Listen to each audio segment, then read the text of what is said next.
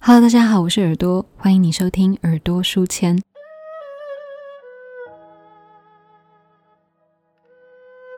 今天要来跟大家介绍一本目前在台湾已经绝版的书，它叫做《雪花与蜜扇》。这一本书说的是两个女孩子之间的故事，但其实它真正的主角是女书，女人的女，书法的书。什么是女书呢？女书是这个世界上唯一一个由女性所创造、由女性使用，并且只有女性能解读的文字。它只存在在湖南江永这个区域。在一九八二年的时候，中国的一名教授叫做龚哲斌，意外地发现了这个独特的文化。他把自己一系列的调查发表在期刊上面，也因为有他的研究，女书这一块快要消失在历史上的文化才能被大家看到。在今天的节目当中，你会听到三个重点：第一个是女书的背景以及它为什么重要；第二个是雪花与蜜扇说的是什么样的一个故事呢？最后一个，我会来聊一聊这个故事带给我们什么样的启发。我们先来说说女书的起源吧。在宋朝的时候，有个皇帝，他想替自己找一个妃子。他在为夫出巡的过程当中，遇到了来自湖南金田村的胡先生，他是当地的望族。胡先生有个女儿叫做胡玉秀。玉秀不只是名门闺秀，她还是一个受过教育的大小姐。胡先生从小就把她捧在手心里面呵护，教她读书写字，教她琴棋书画。皇上看到了优秀又美丽的胡玉秀，觉得这个女孩子是个妃子的不二人选，就把她带回了京城。故事听到这里，似乎是一个对胡家还不错的结局。某种程度上来说，的确是因为这门亲事真的让胡家从此不愁吃穿。但是与玉秀的分离带给胡家很大的悲伤。在那个时代，女子只要出嫁，你就要断绝跟娘家的联系，连书信往来都是禁止的。嫁出去等于是跟家人、跟过去的自己、跟过去的回忆永别。这个习俗带给每个家庭巨大的阴影。每个父母在养育自己女儿的时候，都会想：如果最终她都会离开我，如果最终我都会承受物质、精神上的痛苦。那我还要对他好吗？这是在那个男尊女卑的时代，每个父母都会产生的矛盾。玉秀后来还是上京了。刚开始，京城的繁华让他感到非常的雀跃，但是很快的，当皇帝厌倦了她的美色以后，他也逐渐失宠。再加上宫廷里面的各种勾心斗角，让他非常的吃不消。他很想念远方的家人，但是又不能寄信回家。因为与娘家保持联系，那个时代是不被允许的一个行为。如果被上面知道，可能是会惹来杀身之祸的。于是胡玉秀开始了他的秘密计划。每天，他隐藏他的情绪，安静的刺绣，练习一个别人看不懂的书法。其他妃嫔会笑他为什么要学所谓男人的字呢？而且还学得歪歪斜斜的，一点也不像。别人也会笑他手上的刺绣刺得不好，尽是刺一些没有人看得懂的符号。但其实他在做的事情为后代带来了很大的影响，尤其对湖南江永的女性来说，更是一个珍贵的礼物。胡玉秀在做的事情是创造了一个只有女性才能读写的文字，叫做女书，世界上唯一一个只有女性会使用、只有女性能够试读的文字。很多时候，故事之所以能够流传，是因为每个人都在这当中看到了一部分的自己。上面讲到这个胡玉秀的故事，虽然他已经不可考了，但是每一个会写女书的女子，小时候都听过这个故事。我们再把时间快转到现在，从现代的角度来看待女书，大家对女书常常会有的疑惑就是：女书真的有这么神秘吗？它真的只有女子才能够阅读吗？男性真的完全不知道女书的存在吗？其实不是，作者《雪花与蜜山》的作者冯丽莎，她在经过田野调查以后，她实际的访问了女书仅有的传人，发现男人其实一直都知道女书的存在，毕竟女生会在他们的衣边上、手帕上、鞋上都绣上这样子很类似的符号，只是当时的男人选择视而不见，他们毫不在意。No one had expected these women to have an intellectual thought. No one expected these women to be creative in any way. No one expected or wanted them to show any type of emotion. And yet, through this secret language, they were able, in a sense, to fly out of that one window, reach across the fields, and find other women that they could talk to, that they could share their lives with. 刚刚这一段就是来自作者在一次访谈当中谈到对女书的想法。他谈到当代的男性对女书毫不在意，他们对女生没有任何的期待，不觉得女性会有任何的想法跟创造力。然而，在社会地位如此低落的状况下，当代的女性却几乎可以说是在男生的眼皮底下创造出属于自己的文字。他们让自己可以透过这些文字信物，把思绪传递到远方的老童身上。这样子的文化还流传了上百年。我想要来谈一谈为什么女书这么吸引人。对我来说，它是一个历史上一闪而逝的火花。它是在特殊的地理环境、时空背景，再加上女性意识崛起这三个轴向交叉出来的一个特殊的文化。缺少了上面任何一个元素的支撑，女书都不容易在历史上面出现。它的地理特殊性是什么呢？江永这个地方，它是以山地跟丘陵地形为主的，这样子的一个地形会很直接的形成一个文化跟语言的天然屏障，把汉族跟瑶族区隔成两种不同的世界。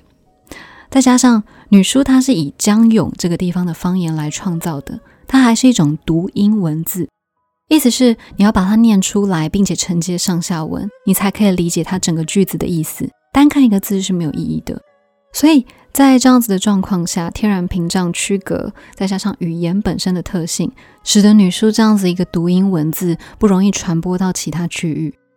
女书的形成，除了跟男尊女卑这样子的时代背景有关以外，跟瑶族也有很大的关系。广西、湖南这两个地方是壮瑶自治区，他们是母系社会，女生的社会地位是相对于汉族的女性来的更平等的。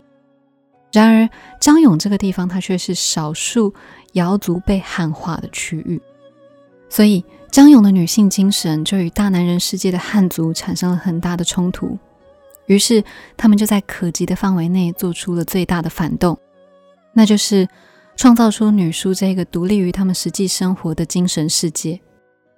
我之所以会花这么大的篇幅介绍女书，是因为在有了这样子的基本认识以后。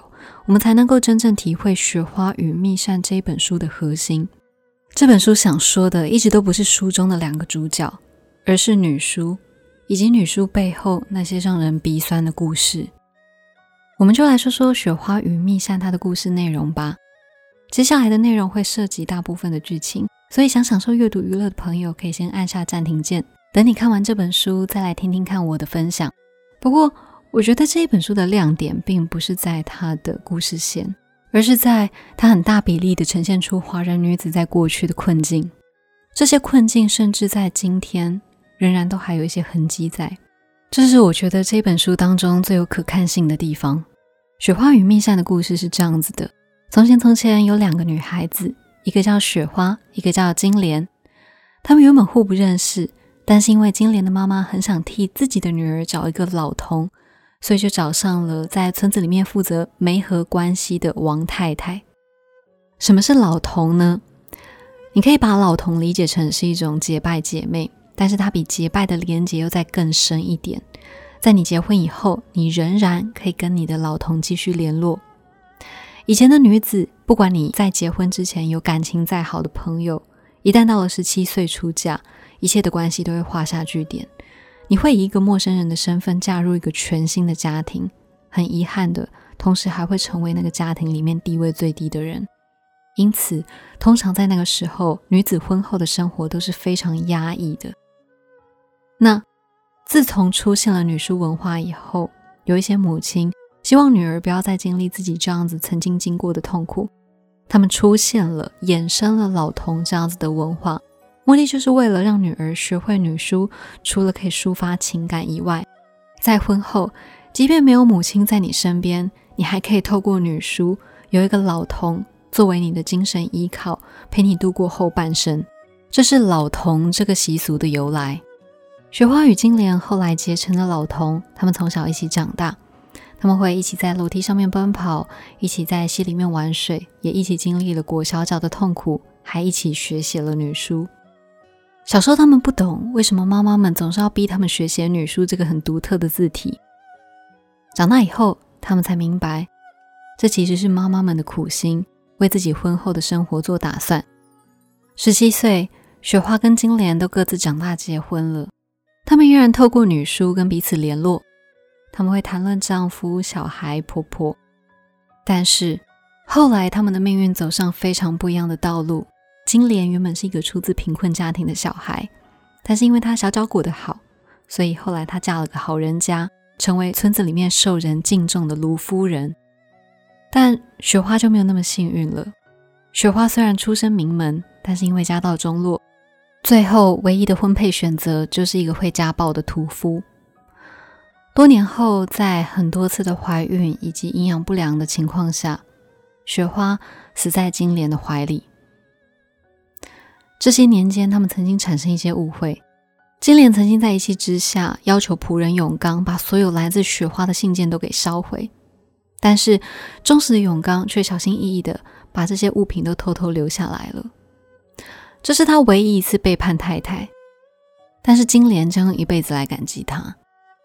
故事的最后，五十岁的金莲坐在床边，手上拿着那一把与雪花第一次见面的时候，雪花送她的那一把扇子，里面用女书写着，翻成现代文的意思就是：“嗨，听说你跟我同年同月同日生，性情很温和，还精通女书，我们要不要当个朋友？”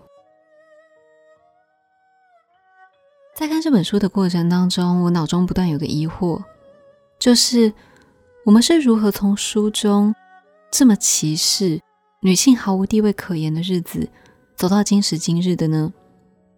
那我在金莲的母亲身上找到了答案。在那个时代，明末清初的那个时代，男尊女卑的那个时代，每一个女人面对自己的女儿，都会产生这样子的一个矛盾的自我对话。就是我要对她好吗？可是她终究都是离开我的人呢。我很爱她，可是这个孩子在十七岁的时候注定会消失在我的世界。所以在书本里面，金莲的妈妈总是会克制自己对女儿的情感，但同时又会忍不住对她好。